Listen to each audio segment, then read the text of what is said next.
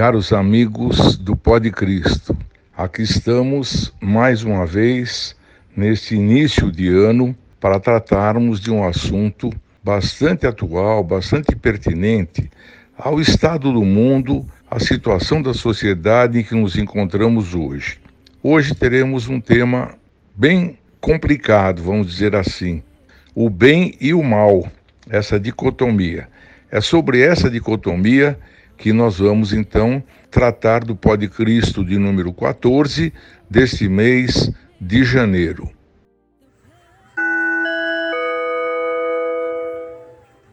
Em nosso Pode Cristo de dezembro, falamos do Natal e da festa do amor.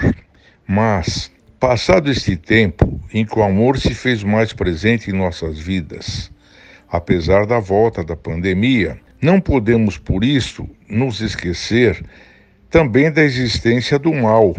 Muitas vezes nos vêm notícias de que uma escola foi invadida e nela ocorreu um massacre de crianças e professores e funcionários. Nesses dias recentes também, nós deparamos com esse desastre do Capitólio e que nos chocou também, de certa forma, né? Juntando o grande e maior exorcista do Vaticano e que foi destaque na revista Veja, na Folha de São Paulo, em outras grandes publicações, Gabriele a Morte e o grande místico beneditino Anselm Green e suas lições, vamos falar sobre a existência do mal. Por que o mal existe? Como tratarmos esse problema grave que nos afeta? Isso se encontra bem esmiuçado nesses dois livros deles, Como Lidar com o Mal, do Anselm Green, e o outro, O Exorcista Explica o Mal e Suas Armadilhas, do padre Gabriele Amorte, exorcista durante longos anos no Vaticano. Anselm Green começa seu livro dizendo: até para justificar por que escolheu o tema assustador do mal para escrever esse livro, que nós encontramos, diz ele, o mal a cada dia. Daí eu me propor a fazer esse livro sobre como tratar o mal na nossa vida. Como o episódio triste do Capitólio e outros mais terríveis, diz ele também, Gabriele a morte. O mal sobre o qual os meios de comunicação nos falam diariamente nos assusta, é assustador. A verdade, dizem os dois autores, é uma só. A filosofia do iluminismo, de origem francesa, minimizou o mal, valorizando cada vez mais o ser humano e negando até a existência de Deus. Mas o mal de verdade é, assim, uma realidade, não é ficção, não é brincadeira. Essa é a grande verdade. Né? É claro que não conseguimos expulsá-lo completamente do mundo sobretudo por mais que o cristianismo e outras crenças procurem soluções para tal. Não cabe a nós a responsabilidade de escolher maneiras de lidar com o mal que nos acomete de fora e de investir em ações que não causem mal aos outros. Refletir sobre o mal não é algo considerado moderno, atual. Não, não é apenas questão da modernidade ou pós-modernidade, ultramodernidade que o mal se faz presente. Desde antigamente, dizem muitos filósofos, cristãos ou não, toda e qualquer reflexão sobre o mistério do ser humano precisa se libertar daquela noite onipresente chamado caos, o mal, a maldade. Portanto, aí está. O mal, a maldade existem. Portanto, realmente, não só esses dois grandes autores, mas também outros pensadores tratam e se preocupam muito, desde muito tempo, sobre a questão do mal.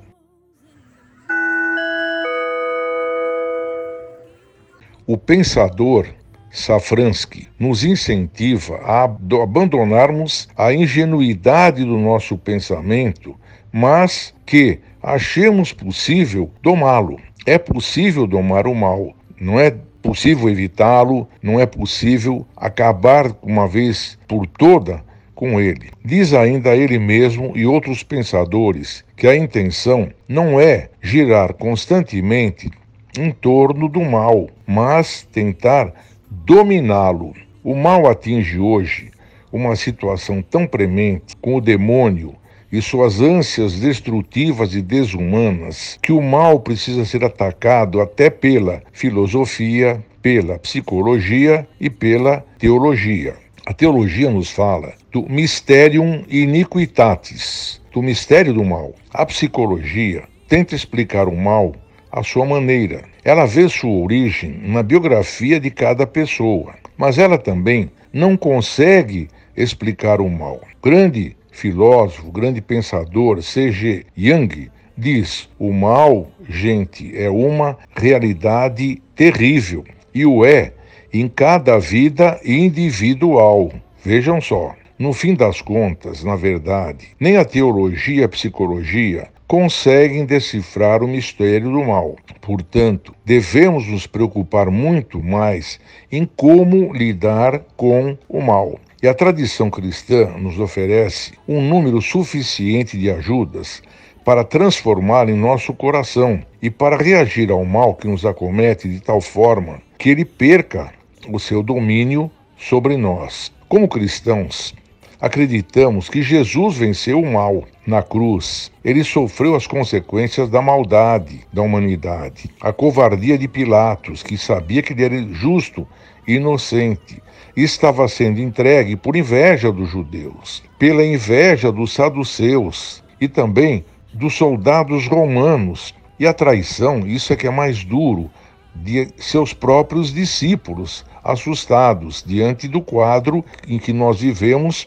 a situação de Jesus no horto, naquela noite do horto, do horto em, que, em que ele viveu, em que ele se angustiou, inclusive. Mas Jesus, porém, não reagiu ao mal com um coração cheio de maldade e rancor, como às vezes é muito comum.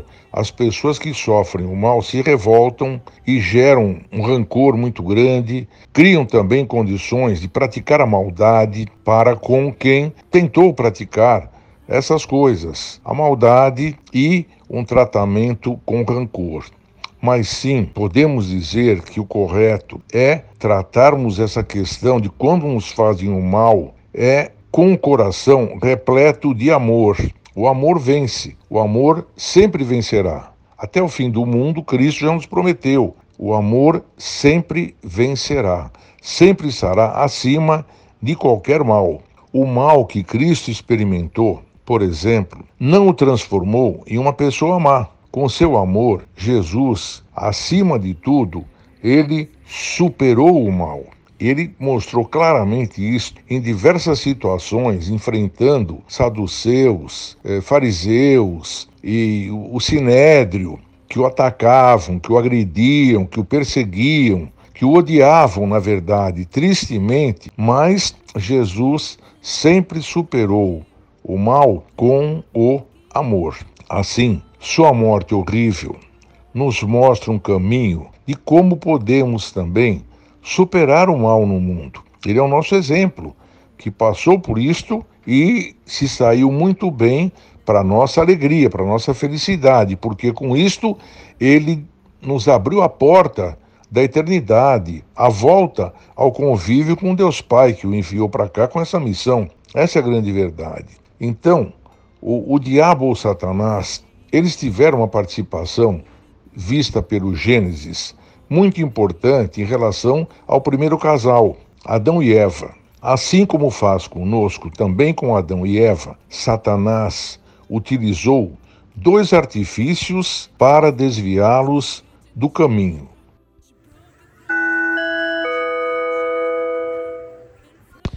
Inicialmente, Satanás levou-os, Adão e Eva, a renegar o que Deus lhes impusera. Por isso, a serpente, ou seja, Satanás, disse a Eva: Vós de nenhum modo morrereis. Isso está em Gênesis capítulos 3 e 4. Do mesmo modo, ele age conosco, nos induzindo a duvidar da existência do pecado, a duvidar da existência do inferno, a duvidar também da existência do paraíso e da vida eterna. E, sobretudo, acima de tudo, o que o demônio quer, o que Satanás quer, é que nós acreditemos, como está se tornando muito comum hoje, acreditar que ele não existe. Para ele, isto é a glória maior, de que a gente vá desacreditando na presença dele. Aí ele tem um campo fértil para disseminar a maldade, a ruindade, o rancor, eh, tristemente. O segundo artifício é o de fazer o mal, tomar a aparência de bem, isto é, apresentá-lo como um proveito, uma vantagem, de que a pessoa não se deve privar. E que foi o que aconteceu com Adão e Eva, que não se privaram de testar, de provar, segundo a tentação diabólica, de que aquilo era um fruto que significava apenas uma obstrução para uma felicidade maior e que Eva, em primeiro e depois Adão, acabaram aceitando e nós vimos então realmente como muda a história da humanidade a partir dessa atitude dos nossos primeiros pais, desse primeiro casal. Concluindo, o diabo, nós notamos que ele fez com que o mal se mostrasse simpático, atraente e agradável aos nossos sentidos. É isto que ele continua a fazer conosco a todo instante. E hoje, principalmente, ele tem um grande colaborador que é a mídia. Portanto, cuidemos da pérola ou eh, da pílula que a mídia procura nos mostrar para nos atrair, é, segundo os ditames do que o maligno quer em relação a nos afastar de Deus.